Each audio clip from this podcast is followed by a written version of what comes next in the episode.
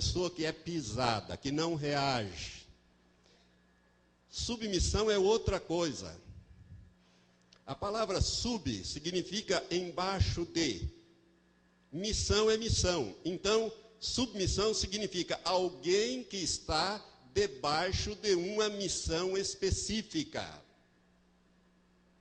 Assim, quando o tenente, comandando a sua tropa, manda que ela avance e tome aquele posto, e eles fazem isso, aqueles soldados estão submissos àquela ordem dada por um oficial. Eles estão debaixo de uma missão. E nós, irmãos, irmãs principalmente, vocês têm uma missão. Deus lhe deu uma missão. Qual é a missão? Ser ajudadora dos seus maridos e não líderes do lar. Quem tem que ser o sacerdote do lar é o homem. E se você, meu irmão, não está sendo sacerdote do seu lar, você está falhando com a sua esposa, falhando com Deus, falhando com a sua esposa, falhando com seus filhos. Seus filhos não vão ter referenciais. Uma mãe sargentona vai gerar filhos tendente ao homossexualismo. Isso já está comprovado na ciência. E filhas com tendências lésbicas.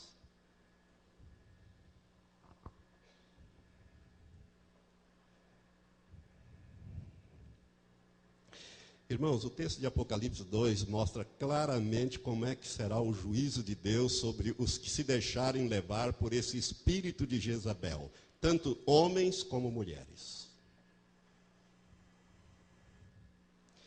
Por isso, meus amados, eu vou ter que terminar, nós vamos celebrar a ceia. Eu quero dizer aos homens o seguinte: preste atenção, meu irmão. Os homens cristãos precisam buscar o equilíbrio que o Espírito Santo pode e quer dar a cada um de nós. E as mulheres cristãs precisam entender que receberam uma missão de Deus de serem ajudadoras dos seus maridos, a fim de povoarem o céu e não o inferno com os seus filhos. Por isto, rejeite o espírito de Jezabel na sua vida. Eu sei que nos dias de hoje, em face das conjunturas, a mulher às vezes tem que sair para trabalhar e tudo mais. Mas eu quero dizer, minha irmã, que você tem que considerar o seu marido como a sua cabeça, honrá-lo, ainda que você ganhe mais do que ele, você precisa entender que você está debaixo de uma missão. E priorizar sempre que puder a família, os filhos. E você, homem, trate de trabalhar mais de ser uma pessoa buscando a Deus ser o sacerdote do seu lar e se precisar trabalhe dois, três turnos, faça hora extra para que a sua esposa possa cumprir bem a missão de estar em casa educando. Por quê? Porque uma criança, irmãos, o seu caráter se forma até os seis anos, provavelmente no máximo até oito anos. Quem está cuidando do caráter, da formação do caráter dos seus filhos? A Xuxa? O programa de televisão? A babá? A creche?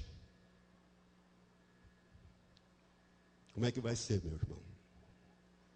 Eu falei que essa palavra era dura de pregar, dura de ouvir e mais dura de pôr em prática.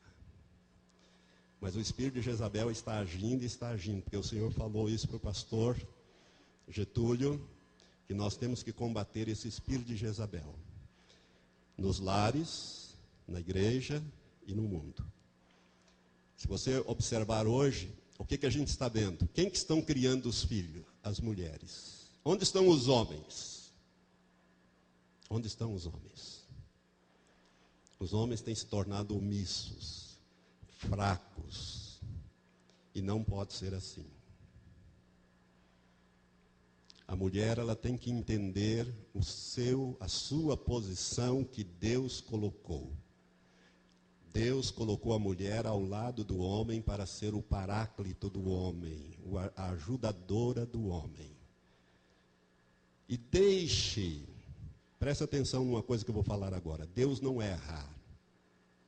Você concorda comigo? Deus não erra. Se Deus colocou o homem para liderar, deixe que o seu marido lidere. E se ele quebrar a cara, ele vai aprendendo. Porque se ele clamar a Deus, Deus vai honrar aquilo que Deus estabeleceu como regra, como hierarquia. Que Deus é o cabeça de Cristo e Cristo é o cabeça de todo homem, seja ele cristão ou não. Deus vai dar graça e sabedoria ao homem para dirigir a sua casa, o seu lar.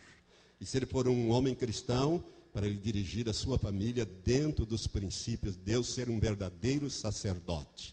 Irmãos, nós temos atendido os nossos gabinetes reclamações e mais reclamações de irmãs que são casadas e, e que os maridos não têm sido sacerdote do lar. E o homem precisa ser em tudo, não é só no aspecto espiritual, no aspecto material, afetivo, familiar, criação de filhos, em tudo você tem a liderança do seu, da sua casa.